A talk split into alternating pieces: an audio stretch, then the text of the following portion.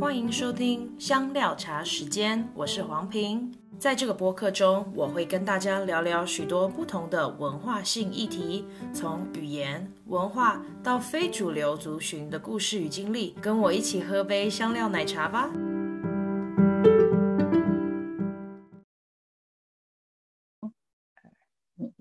Hello，欢迎来到香料茶时间。今天我们请到一位印度的旅游达人。我跟他在脸书上面的群组认识之后呢，我就觉得他的故事非常酷炫。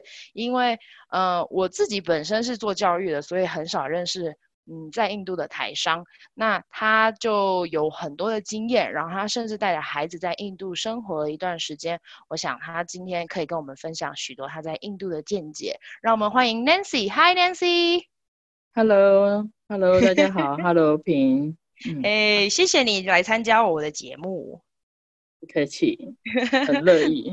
对呀、啊，乐意然后分享我的经验。对啊，而且我今天真的是觉得，我刚刚听到你是早上四点爬起来，我真的觉得太感动了。谢谢你的支持。嗯，对，那我就要马上切入主题喽。就是你可以跟我们介绍一下，你怎么当时候是从台湾去到印度的整个经过吗？OK。其实我是在二零一六年那一年，呃，我是帮公司去印度参展，然后那一年其实是在我生命中还蛮有趣的一年。我那一年里面跑了很多的国家去参展，那印度只是老板提出来的其中一个。老板觉得，哎，印度看起来还蛮有发展的。那，呃，我们今年会参加印度的两场展览，有没有人要去？然后那个时候会议室就一阵的沉默，没有人想要举手。然后我的习惯就是，哎，没有人想要去的地方，我就更想要去，而且是老板出钱，然后我就说好吧，那我就举手就说 OK，我去。那那其实我在去印度之前，我没有想很多，我也没有做很多的功课，所以我对印度的了解只是，哦，那里有一个泰姬玛哈陵。那其他就没有任何的了解，那我就这样子去了印度参展，然后那次我们总共参展了两个展览，所以我在那边待了总共两个礼拜的时间。哎、欸，我有一个问题，嗯，你当时候是什么展？然后你的工作是什么？哦，对，我的工作是贸易，我做贸易大概做了二十年，呃。对，我这样可以算是我还蛮老的。我做了二十年的贸易，然后我的工我我的工作内容就是我要一直参加的国际展会。到后面这几年，那我其实，在二零两千年到零九年，我其实是在上海的。嗯，所以后来回了台湾，对，回回到台湾以后加入那个公司，我就负责国外的大大小小的展览。所以我那时候到印印度，我是去参加机械展。对，那时候我帮公司，呃，我们的公司是做机械，然后想要去开发印度的市场，所以我那时候就去了。然后去印度的那时候去印度的时候，我并没有研究说，哎，印度有什么东西，它的文化什么的，因为我是去工作，那我就，呃，我做的功课大概就是。怎么样到机场？怎么样去展览的地方？要住哪里？那对于印度的文化什么的，我完全没有涉猎。我我只记得我老板在我出发前，他一直的耳提面命说，展览后赶快回饭店，晚上不要出门。OK，但是我的个性就是我一定要出门，我一定，嗯、我大概因为我的工作关系，我去参加展览，我大概跑了半个地球。而且都是老板出钱，所以，呃，就是一个要玩到够的概念，对不对？那我觉得，哎，我既然已经来到这个国家了，怎么样，我也要去看看这个国家长什么样子。好，那我当然我就到了印度了。但那时候是有一个男同事跟我一起去出差，然后他就很乖，他就真的天下班了以后，他也不出去吃，不出去吃饭。他就是把自己关在房间里面，我就说哦好，那我就出去吃，就自己跑出去吃饭，自己去探索饭店的周边。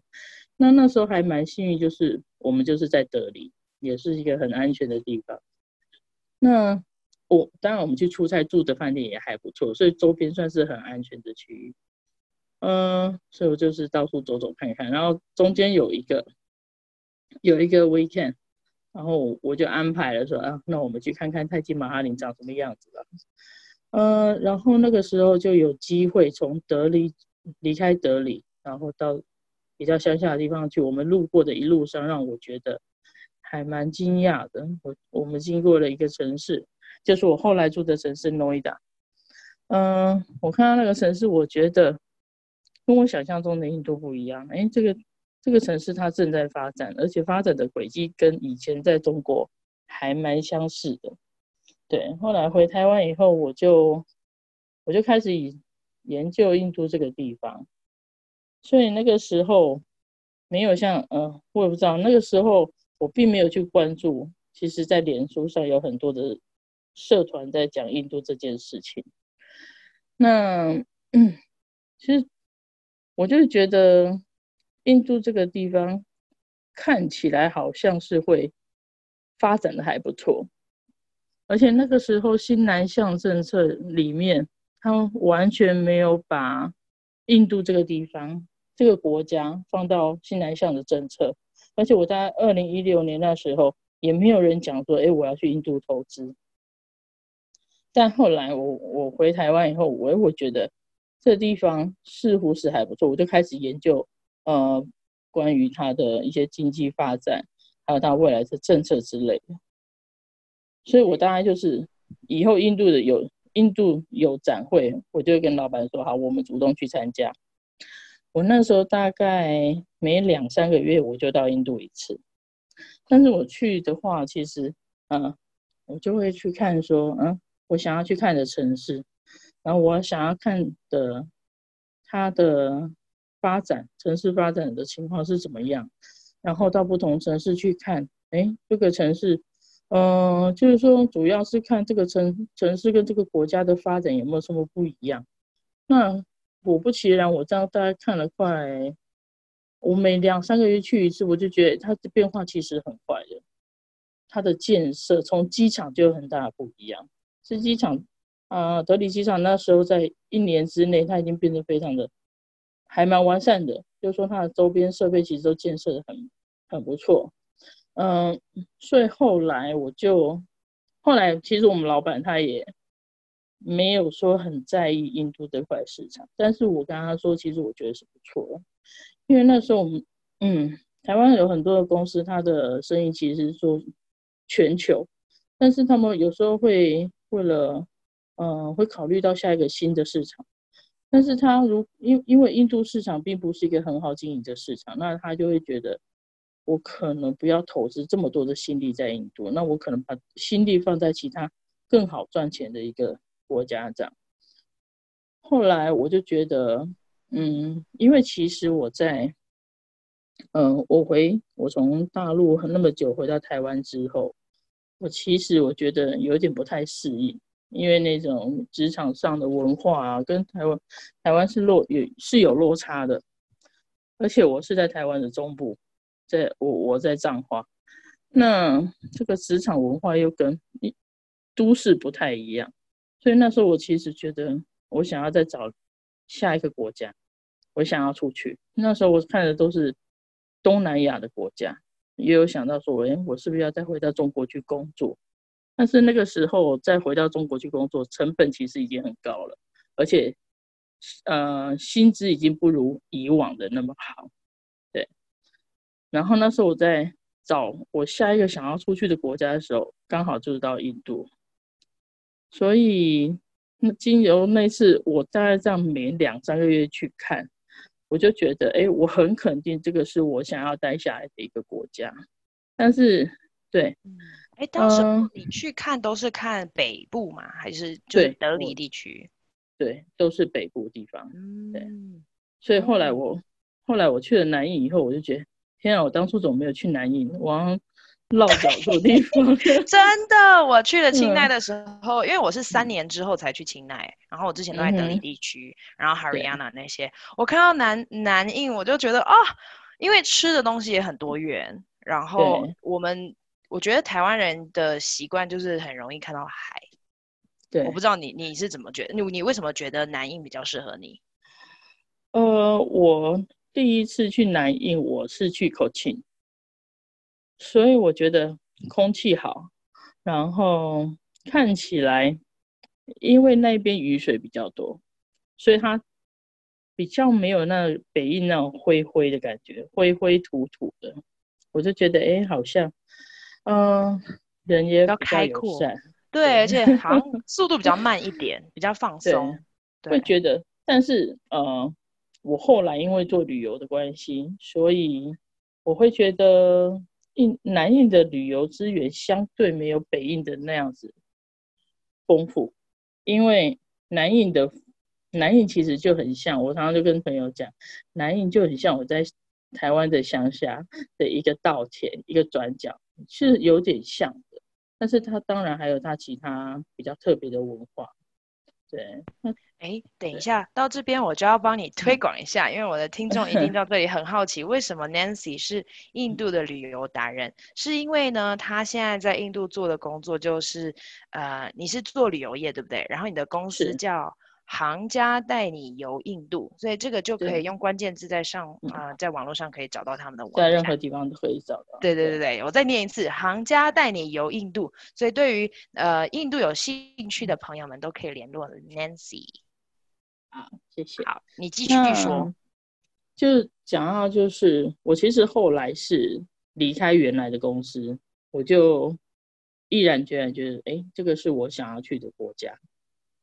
所以我就开始，其实那个阶段我也就是结束我的婚姻，那也因为这样，我就觉得想要换一个环境，那我就决定好，那我就是要去以印度为目标，当做我要下一个我要去常常住的一个国家。好，那那时候我的小孩其实才国小一年级，我要去印度的时候，我就把它放在台湾。那我自己先到印度，那个时候我的孩子哦是七呃七八岁，大概他在读国小的一年级，在台湾读国小，呃 OK，然后他那时候我是跟他说我想要去印度，那你要跟我一起去，所以在我真正的搬到印度之前，我有。曾经带我的儿子到印度去旅游一个礼拜，我是想要让他去实习看看在印度的感觉是什么。嗯，那时候他跟我去，其实我是我们是用旅游的方式在那带他去，所以他觉得哎，好像还不错啊，因为那也是他第一次出国。然后我就跟他说，嗯，以一个个以一个第一次出国的人，国小学生来讲，你算是很特别的。你的第一个国家就是印度，就他觉得嗯。旅程中还不错，后来回台湾了，后来回台湾了以后，什么都 get ready 了。哦，我，我觉得，对，我觉得你的计，就是你的策略应该是给他戴高帽，是不是？就让他感觉他很厉害，然后他可以适应这一切。对对对，其实那时候，时候你你们哦，继续继续，你说没关系。啊，没事。嗯，其实我是我没有，我一开始是没有考虑到他，我就想说。我我为了我的工作，那以我的年纪来讲，我在台湾的职场其实不是在这个人才市场很很抢手了，所以变成说，呃，我来把印度的这个经验，我到印度去，啊、等于算我自己创业，当做我的人生的职场的第二春，或者是事业的第二春，什么都呃，就是决定，那我要到印度去，我。其实，呃，我没有工作的话，我必须要找一个办法可以生存下去。那我就去问台湾有一些公司，我问他说：“你们有没有兴趣打开印度市场？那我可以去那边。呃，你不用给我很高的薪水，因为我已经我决定要去那边生活。那你如果可以支持我，我可以帮你打开印度的市场。所以我那时候他还找了，呃，有一些有一些公司，他有这个意思。后来。呃，确定有，呃，有一家公司他愿意支援我，就是说，呃，让我到那边去帮他开拓市场。那 OK，我就我就自己先去了。所以我真正的住下来以后，我就是带着我的行李、所有的家当，那我就到了德里去。大概我有个问题.那孩子呢？你那时候是几年去的？然后孩子在哪里？我在是二零一七年的时候去的。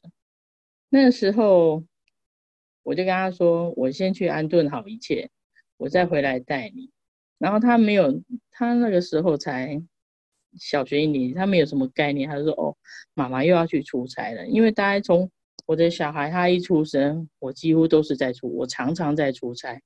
那尤其我要到印度的那一年，那一年是我可能最疯狂的出差的一年，我几乎每个月都在出国，而且我一出国就是半个月。然后他小孩就会觉得：“哦，妈妈只是去出差。”然后那一次我。我去比较久，在呃，我用了三个月的时间。我在德里，我把房子；我在印度，我把房子都找好，然后生活都安顿好，我再回去带，我再回来台湾带他。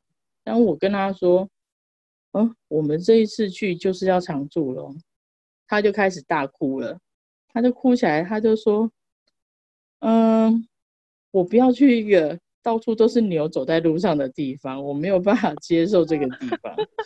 对，嗯，他就开始，他可能会意识到说，哎，可能要放弃台湾的一切了。对，嗯，对，那个时候其实我是拜托我前夫说，你帮我先看他三个月，嗯，三个月之后我会再回来。对，那 OK，那我就一直跟他说，你没有的选择。因为我要去工作，你跟着我，你就必须要跟我一起去，所以你是没得选的。那那个时候的状况是，他其实在台湾的学校生活并没有很开心。那我也觉得，啊、可能是因为我的婚姻中的一些动荡，然后再加上他学校的一些学习的并不顺利，所以，嗯、他其实是一个比相对比较自卑的孩子。然后他在学校也其实也是被老师贴上了一些的标签，那所以他在他台湾小学的就学过程中，是一个对他来讲留下一个不是太好的记录的印象。那 OK，我就跟他说，好，那我们就一起到印度重新开始吧。OK，那我也没有得让我我我也没有让他选啊，反正他就是要跟我去就对了。所以一开始去 了，我去了。对对对，那后来呢？我们就这样就到了印度了。其实他在他还没有到印度之前那三个月，其实，嗯、呃，我老实说，我过了一段非常惊心动魄的日子。就是说，原本答应说，哎，可能他会，因为我去那边其实没有认识什么朋友，我也没有认识台湾人。那我我也没有像现在其实很方便，在那个。脸书的社团里面，你可以找到任何的资讯。我也我也不知道那时候为什么我我就没有找到这个社团，我我没有找到任何的社群，然后没有去找人帮忙，我就这样子就一头就栽下去了。然后我第我决定要住下来那时候，我其实是先住在饭店，然后我就给自己十五，我就说我给自自己十五天的时间，在这十五天之内，我一定要找到住的地方。住住的地方，然后从第二天开始，我就觉得，哇，这跟我之前来出差，每天住每次住饭店那种感觉完全是不一样了。我开始要烦恼，我要吃什么？面对现实了。对，我要怎么生活？然后我要找房子。就那时候，呃，有有一个印度朋友，他承诺我说，嗯、呃，你来没关系，你来，你来我会帮你。对。然后当我去的时候，他说：“不好意思，我在出差，我可能要一个礼拜后之后才回去。”就这样的状况，其实在印度还蛮常发生的，然后就会噔噔晴天霹雳。那我现在就住哪里？嗯、那你怎么解决？对啊，怎么办？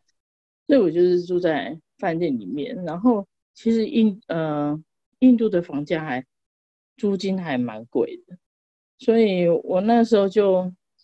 德里的东南西北我都住过了，我就是设定是，我今天要找这一区，我设定区域这样子找，然后，嗯，那我就开始德里的每一个区域，就是东边、西边，呃，我就会找比较经济的地方，然后我又要考虑到我之后带孩子，我可能要考虑到学区的问题。那其实那个时候，呃。我有认识教会的姐妹，那她也是在德里地区，那我就问他说，嗯，我我就有跟他求助说，其实我找了一圈，而且我已经找了十天了，距离我自己给自己设定的那个 day night 是越来越接近了，而且住饭店其实是蛮贵的，就是每天就是在烧钱。后来我就，他就跟我说，嗯、那你要不要来看看我们住的社区？其实是比较远的，呃，他等于是那，哎，你知道诺伊达吗？我知道，诺伊达在德里的西，呃，东边，西边，呃，东边，对，对，对，对，对。嗯，OK。后来他其实，后来我就去了，我一看我就觉得，哎，这个地方是我我想要住的地方，就是说，因为在德里市区没有。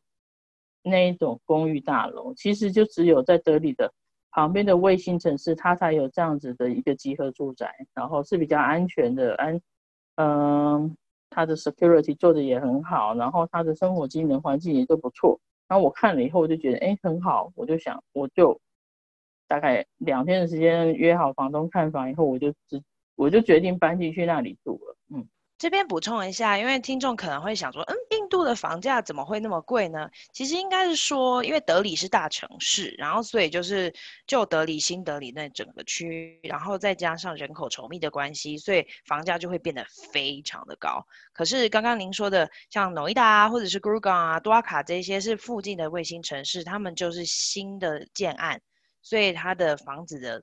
建的也是、嗯、哦，好像德里里面有不能超过几层，三层楼还五层楼的规定，对，对，所以就是全部人就挤在那个很小又很矮的房子里面，在德里市区。可是到了外面的卫星城市，你就可以盖大楼了，所以相对起来也会比较舒服，嗯、对不对？对对，是这样。那其实的那个过冈跟德瓦卡，那时候我看其实也是还蛮贵的。那大概会在多少钱呢？大概一层公寓租下来可能会到，呃，在果尔冈或者是迪瓦康那边，它可能会是在台币大概一万五到两万之间，哦，它可能就是很贵，嗯，就是很贵，大概两两房或三房。但是后来我就找到了诺伊达那个地区，嗯，那。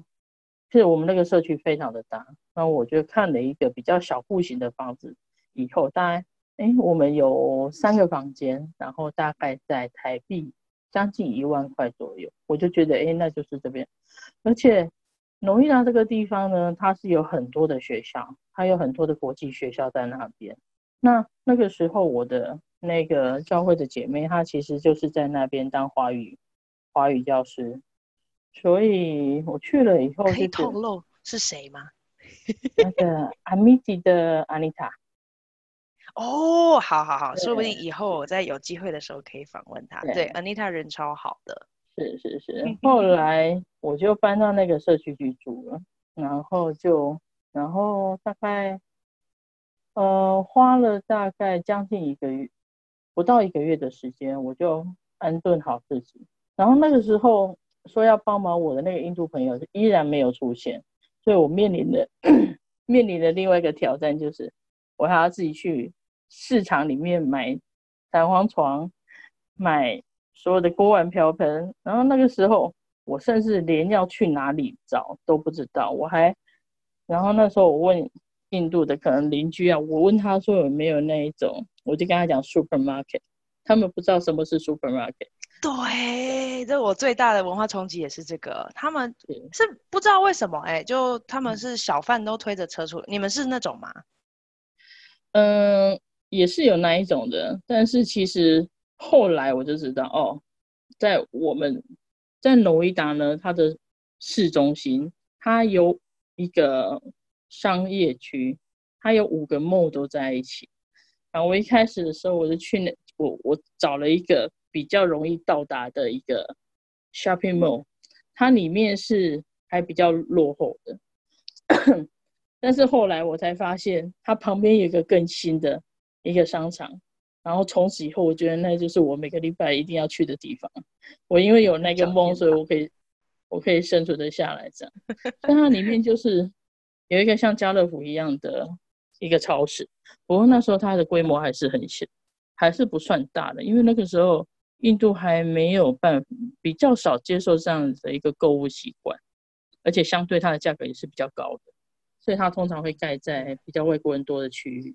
对对对，我觉得一直到现在，现在二零二零年，我去年回去的时候还是没有，就可能是主要城市比较多这种 mall 的状态。可是如果是到了其他比较市郊一点，或者是第二、第三线的城市，我觉得好像家庭主妇认为去推，就跟那些呃菜买菜啊、蔬果那些车子去买会比较新鲜，就一直没有营造出那种像家乐福啊或者是什么大润发的那种。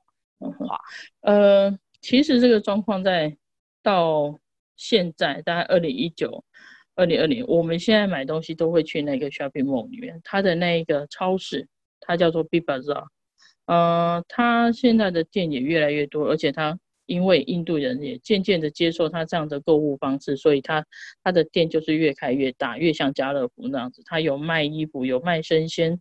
还有卖一些你生活上所需的用品，几乎就是可以在那边一次买得到。好，那就讲到就是我在那边安顿下来以后，呃，我其实也开始帮一些，就是帮那家台商公司研究印度的市场，做印印度的市场调查，然后定期回报给他印度的状况，然后还有去参展。然后呢，那时候。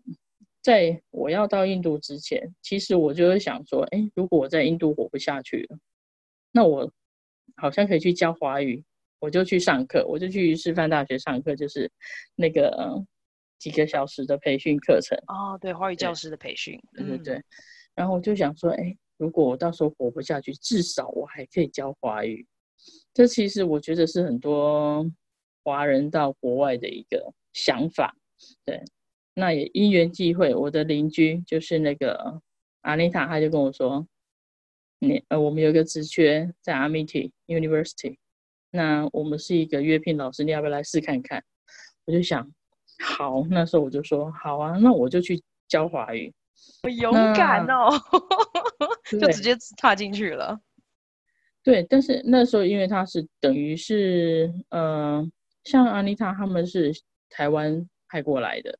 那但是呢，我变成是 Amity 他直接聘请的在地聘请的一个约聘的老师，所以我的时数是，我的时数其实是不多的。那其实他给的薪水其实也是很微薄的，但是我觉得我把它当做一个很有趣的经验，我觉得哎，OK，我来看看印度的学校是什么样子的。那其实是对我来讲是一个非常非常有趣的经验。在印度教华语，那阿阿米提这个大学呢，算是全印度最有名的贵族学校。那诺伊达这个校区又算是它的总部，所以它的校区很大，而且它的氛围让我觉得跟我在台湾看过的学校都很不一样。因为我没有出国念过书，那我就觉得这个学校是一个非常英国风的学校。那印度其实。呃，很多的地方你可以感受它的它的那个英国风的氛围，对，从那时候开始，呃，就是稍微接触到印度的教育的这个部分，然后，哎，我想问啊，你怎么觉得，就是怎么样看出来啊，有点英国风？因为我没有待过 MIT，所以英国风的学校是怎么观察出来的？没有它的建筑啊，主要是它的建筑。就是它校园非常的大，还有它的建筑风格就是很英国风。那当然后来是因为它的教育的制度其实是 follow 英国的英国的学制的。那其实后来呃，就是很多的印度的大学生，他后来其实会希望到欧洲去念书，到英国去念书。对，那其实我在那边就教了一个学期。然后也是让我决定，我从此再也不要教中文了。为什么？我我就觉得，嗯，这这个就是一个很不错的体验，但是不会成为我的职业。跟我们跟我们分享一下，因为有很多老师他一跳进去就爱上，可是什么样拦阻了你？就你觉得什么样的状态发生了，然后让你没有办法继续下去？呃我我觉得后来我觉得我身边的很多华语老师，我觉得他们都很适合，因为他们有教育的热情，因为他们可能一开始就会觉得，哦，他就是读教育，那他可能在呃怎么样的做华语教育这个部分，他有钻研，然后他有研究，他有热情的。那我其实算是一个，我我只是把它当做一个哦，我可以 backup 的方案而已。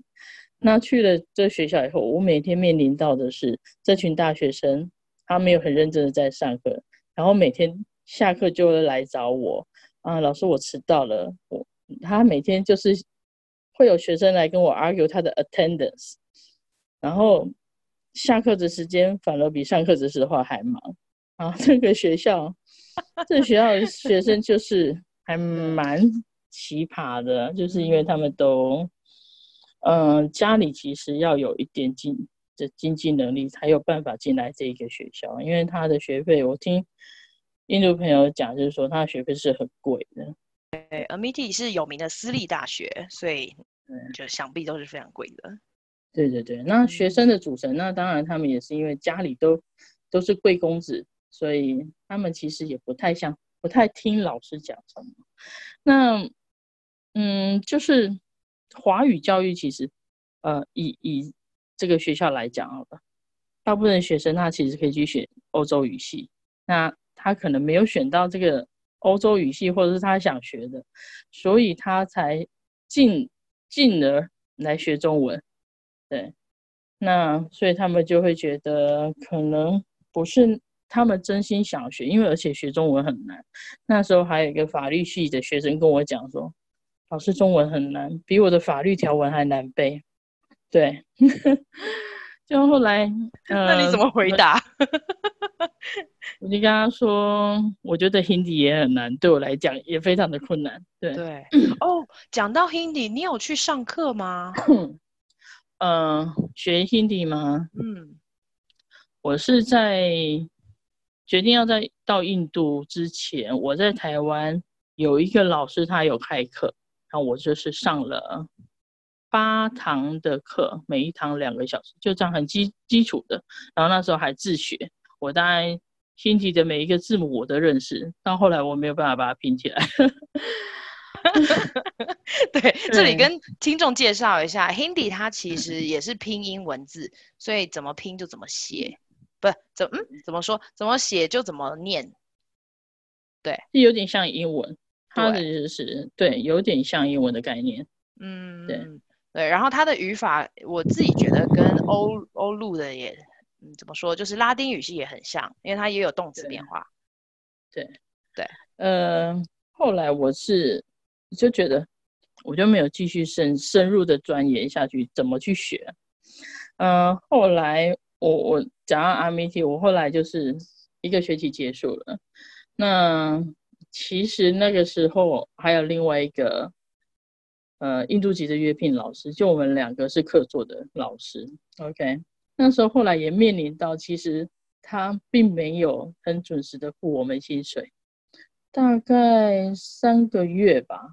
那对于我来讲还好，因为我觉得那就是一个有趣的体验而已。但是对那个老师来讲，他是印印度老师，他他。他要养家，他一个人还要养五个家人，对对对，所以没有薪水对他来讲算是一个很困扰的事情。哦。然后呢，那时候我们我们就为了要薪水这件事情，我就觉得以我的性格是，我我我就会自己主动去争取，所以那时候就我就跑我就跑到那个财务的办事办公室去，我就跟他说：“哎，我的薪水在哪里？”这样，那其实。印度的你，你只要跟他们递有这样的事情的时候，他们其实是即使是学校，但是还是蛮官僚的。你可能要不到你的薪水，我可能要跟他，他会跟我约说，哎，那你明天再来，你后天再来，我我还没有拿到我的签证之类。但是印度老师他不敢去，我就想说，哎，我反而比较不需要，但是你需要养家活口，但是你不敢去这样。然后我就一个女生，我跑到他们的办公室里面，我受不了，我就大叫，嗯嗯、我我就在那个办公室里面说，哦、我就开始用比较大的音量，然后去跟他们的主办的这件事情的人讲这件事情。然后那时候系主任，你用比较大声的声音来跟他们说话。对，然后就大概二十个人在那个办公室吧，全部看到一个女生讲话讲很大声，然后而且还是一个外国人。这种，然后因为我就去，我觉得这个是要主动争取的。那确实在我跟他在办公室里面 argue 这么久以后。他慢慢的把那份文件从他的抽屉里面拿出来，当场把钱付给我。这太夸张了吧？就已经都有的钱，只是不愿意给你。真的非常夸张。然后他就那我在那边之后，他就一直跟我讲说：“哦，嗯、呃，你下午再来啊，你你这样子突然跑来，我没有做好，我们没有做好准备，我没有办法给你的。”就是还蛮 夸张的，那我觉得就在抽屉里哦，这位这位主任，啊，真的是对。后来我也觉得说，诶，学期也结束，后来我也觉得，哎，我的工作越来越忙，所以我我也就没有继续再再同意交下去了。对，那就我有问题，就是嗯，你当时候用的签证是工作签吗？我拿的是商务签，对，oh, 因为我那时候是帮台湾的公司.呃，我我等于是有帮台湾的公司工作，所以我我可以申请长期的商务签，对，那 OK，那就嗯，教完中文，对啊，教完之之之后呢，你你现在是有自己的公司，对不对？对，是。那我们来谈一下，你怎么从别人的公司转换到你自己开公司？OK。嗯、呃，其实那个时候我们做的是比较高单价的机械，并不是非常的容易做，因为价格竞争。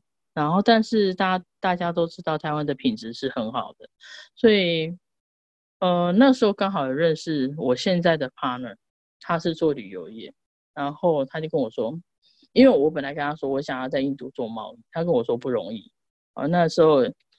确实面临到很大的竞争对手，就是来自中国，它的产品的低价策略啊，然后除了中国以外，还有韩国跟日本的竞争。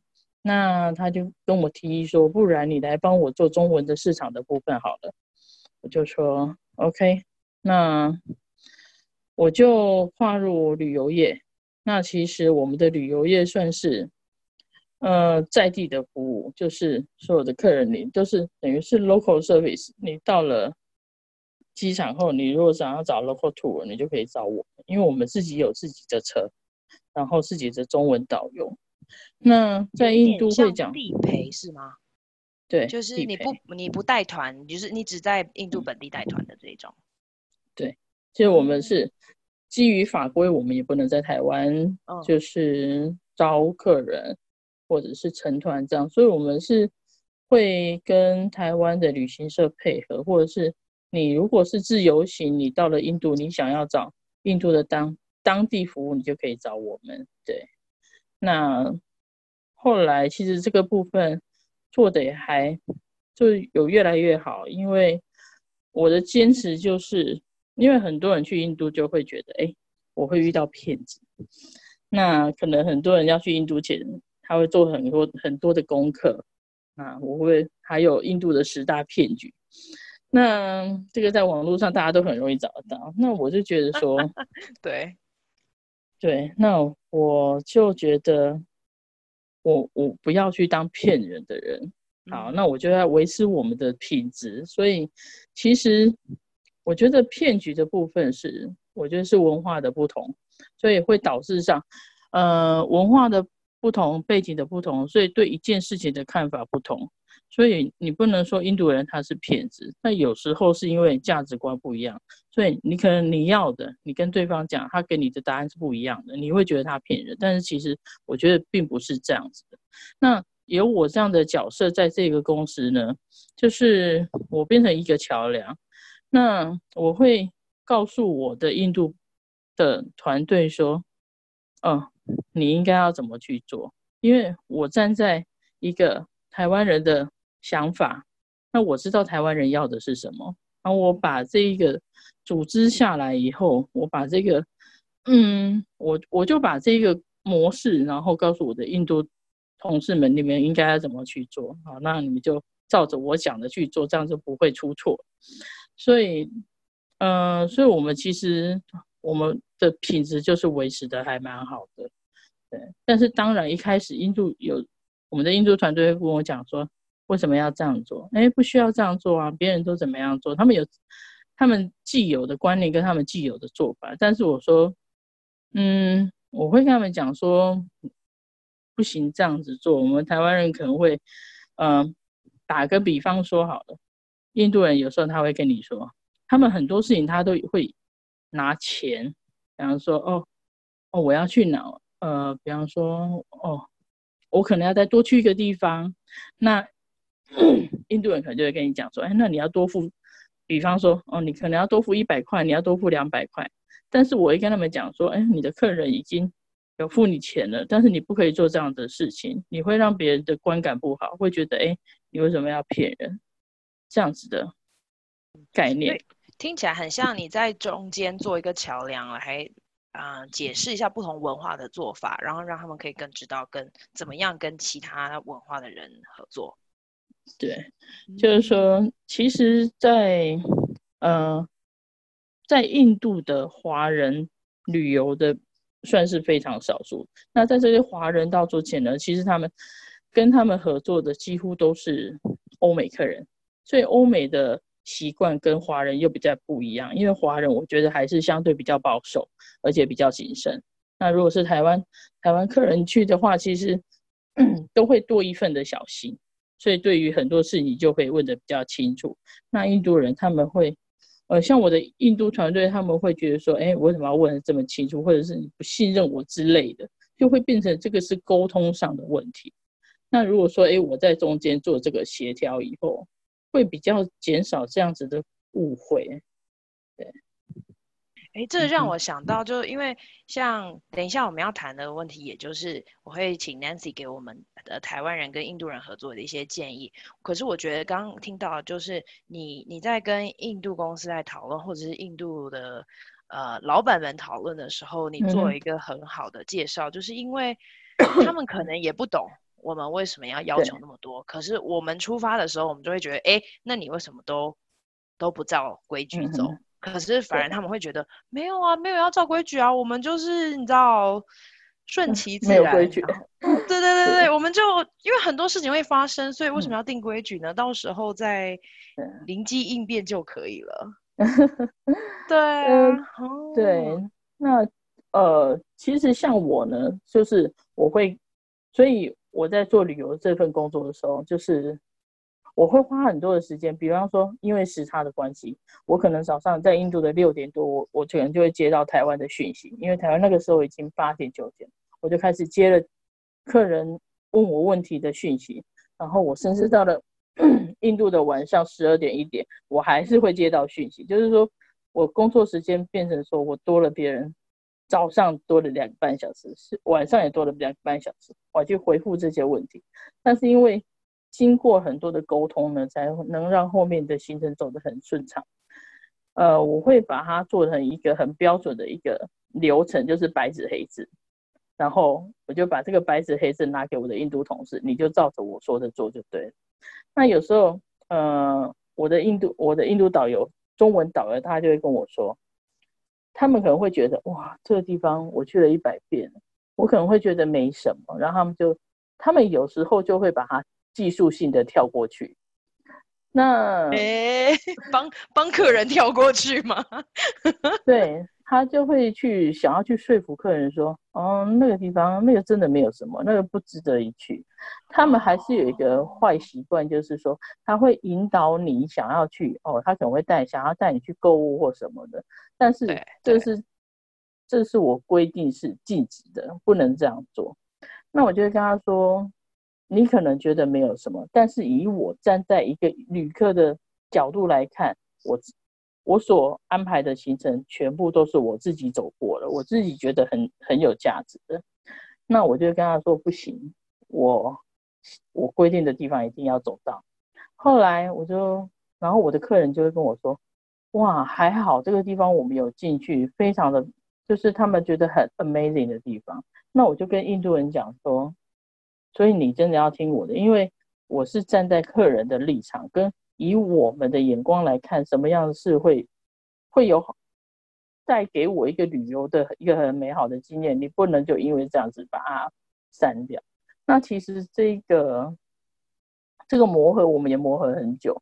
那我是让他们看到我这么讲的成果是对的，你要听我的。我大概经过一段时间的努力以后，他们才会哦，好，以后我讲什么他们都愿意去听。就是说，你还是要让他们自己带着他们做，然后他们看到，哎，确实是身体力行这样，嗯。刚刚你已经提到啊，就跟你的印度同事或者合伙人，可能在这个部分他们沟通比较困难，然后他们真的要看到你做的一些事情，或者是客户的反应，他们才会知道你做的是对的。那这个还蛮挑战的。还有没有别的遇到呃很酷炫的挑战的故事可以跟我们分享？很酷炫的挑战就是，嗯、我分享一个让我在印度其实很。受到挫折的经的故事好了，就是说其实呃我在印度都住住的地方，其实离很多台湾人的地方蛮远的，所以其实，在本来在印度的台湾人就不多了。那我住的地方又是比较偏远的地方，所以我其实我很少见到能讲中文的人，所以我常常遇到只要是台湾。来的朋友，或者是哎，可能后来在网络社群上遇到，我很喜欢叫别人来住我家住啊。我觉得这是，即使到现在，我遇到很多朋友，台湾朋友，我还是跟他们说，哎，你要不要来我们家住啊？可能会觉得，呃，有一人不亲土亲吧，是这样讲，就说，哎，我们大家都是在国外的，国外的台湾人，对，我会觉得，哎，我今对。我今天这里有一个空间，哎，也许你可以，你如果有需要，你可以，我我可以把这个空间 share 给你这样。对对，然后也可以聊聊天。对，嗯、但是这个状况呢，后来其实带给我还蛮多麻烦的。就说，嗯、其实我还蛮热心，想要去做这样的事情。那我觉得后来就变成说，这件事情带给我的。麻烦就是说，哎，我很热心的开放这个空间，但是他们可能看到我在印度的生活，然后他们转头，他们出去以后会开始说我的八卦之类的，那对我是一个还蛮蛮冲击的事情，所以后来我就会觉得说，哎，呃，我想要去做一件我认为觉得还不错的好事，那可是我遇到的却是会是这样子的一个结果。那会不会我以后就不想要做这件事情了？那其实这些我遇到的这些遭遇呢，就是呃，我我我不是说每一个都是坏人，只是我遇到的少部分人他是这个样子的，他可能有比较不一样的想法。那我的印度 partner 他就来笑我了，他就会笑我说：“嗯，很好，你的朋友。”他我就跟他说：“呃，我有台湾的朋友要来住我们家，然后住。”多久这样子，然后印度朋友他就会开始笑我，嗯，很好，朋友，然后他们就会觉得说，哎，好像台湾人会很容易跟别人交朋友，对，然后就会觉得，哎，到处都是，然后所以他每次都会笑我说，嗯，很好，他就会特别跟我讲，OK，friend，然后。嗯，对，对，嗯，听起来对啊，感觉有一点，有一点挫挫折，因为就你可能好好心的把你的家里的空间分给分享给大家，可是却有人出去了，然后讲了一些很负面的话。对，然后这个挑战说它延续到后来呢，其实会有一些言论，就是讲说，会有人比较偏激，就是讲说，在印度的台湾人都是骗子。他们直接就在网络上的设这么写，他一在印度的台湾人都是骗子。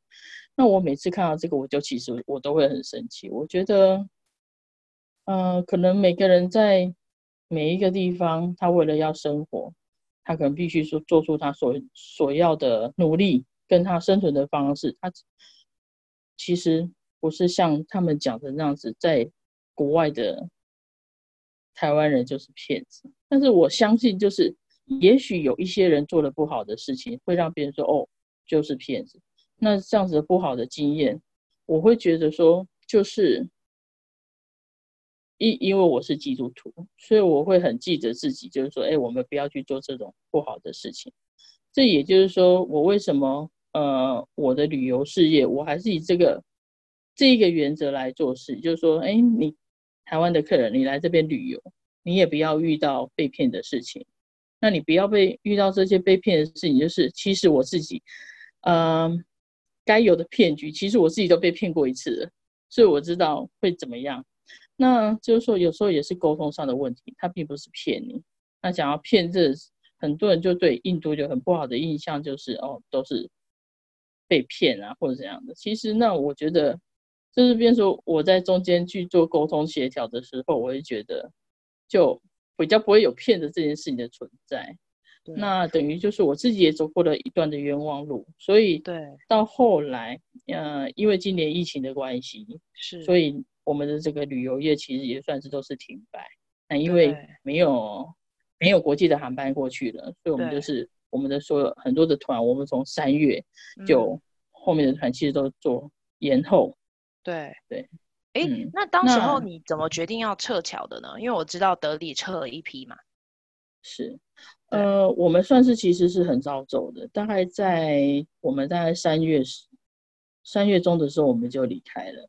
那个时候其实生活在德里的生活都还是正常。那我们去那一天是因为我去一家在使馆区附近的餐厅吃饭。然后那个餐厅的经理就跟我们说，我们收到政府的通知了，我们三天之后要关门，就是被勒令停业。对，然后我就说哦好，三天之后，然后他就说，呃，他还跟我们说，哎，旁边还有谁啊？他们全部都收到停业，那我们就知道啊，印德里要封城了。然后我们大概我们回去或者想一想，好吧。我们大概就十分钟之内，就是赶快做好决定，我们就买机票，我们就回来了。因为以我们的生活方式，因为我们住在比较远的地方，我们出门一定都是要搭，我们可能要搭 Uber 或者是搭地铁。那我们可能买菜的方式，其实，呃，买菜的话其实还蛮方便的，我们可以就是在手机的 App App 上面叫菜，都可以叫到家里来。那那个时候我们听到很多的风声，就是，诶，其实我们住的社区是很方便的。我们的社区里面的生活机能很好，我们有自己买菜的地方，有药房，有超市，什么都有。那其实呃，我们就是听到风声以后，我们就订的机票，我们就决定要回来。我们那时候，我跟我儿子，我们买的是单程机票，我们两个其实买到很便宜的机票，因为那时候大家还没有急着想，都还没有想要离开的这个计划。那我们大概回。我们就因此就回到台湾。我们回台湾的时候，甚至我们都不需要被做集中隔离检疫。那时候，一对于印度这个地方，它还只是自主健康管理，我们就是自己在家里，然后就这样子。所以等到我们回了，对，等到我们回台湾，大概过了三天以后，印度就开始一天的假日的对。居家令开始，对，对啊、居家令，然后那时候我们的社区就，我就看到我们的社区开始恐慌，所以卖超市关门，卖菜的地方全部都全部都停止，然后还有就是，呃，食物的，呃，所有杂货的 delivery 它全部都停了，那我们就想说还好我们已经走了，因为。以我们的生活方式来讲的话，我们如果留下来，我我一定没有办法 handle 这个状况，因为我不可能把小孩子放在家里，我自己可能出去外面跟人家抢抢菜之类的。嗯，对。对哦，哎，我们都还没有，我刚刚很就差快，因为我们这一集快要结束了，但是呢，我还想问一下你儿子 后来在上学的状况怎么样？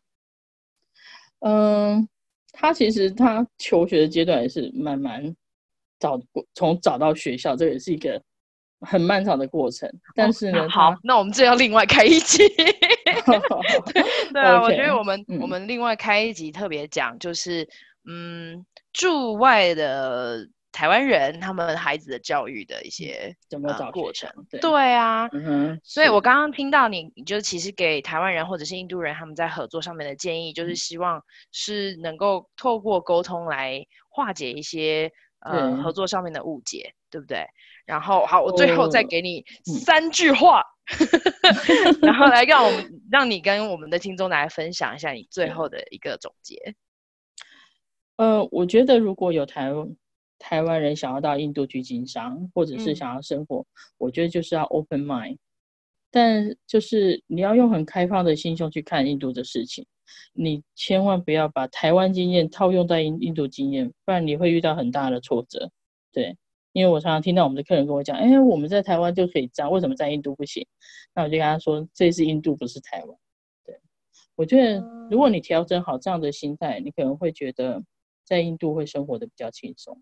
对，嗯，那基于我有很长时间的中国经验，我在中国住了很久，是，然后再到印度，我觉得我很喜欢印度，我也很喜欢印度人，因为我觉得他们相对非常友善，而且他们是善良的，他们骗子只是很少很少的一部分，那很大的部分你会觉得他是骗子，完全都是因为文化背景不同，还有一个语言的问题，因为我们讲的英文不是同一种英文。对对 对。对，所以我觉得是很大的沟通问题了。不然，嗯、呃，因为我们现在，呃，我们成立了另外一个公司，要做另外的服务，所以这也是帮助即将要到印度的台商，帮他们做一个等于是带路，就是说可以让他们减少很多的走很多冤枉路的机会在。是 LSI 印度跨境电商整合吗？是这个公司吗？对。哦，好，那我再跟大家说一次，嗯，LSI 印度跨境电商整合，嗯，他们可以在什么地方可以找到你们？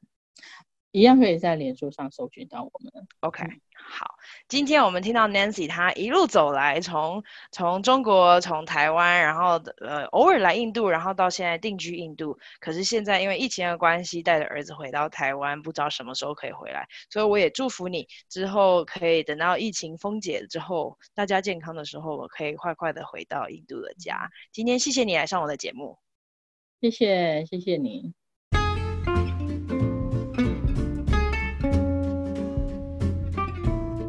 你收听香料茶时间，欢迎跟我们分享你的故事，也欢迎分享、留言、按赞、追踪我们，也可以在 Instagram 上面搜寻我们 Chai with Ping C H A I W I T H P I N G，也欢迎 email 跟我们联络 C H A I W T H P I N G 小老鼠 gmail.com，下次见，拜拜。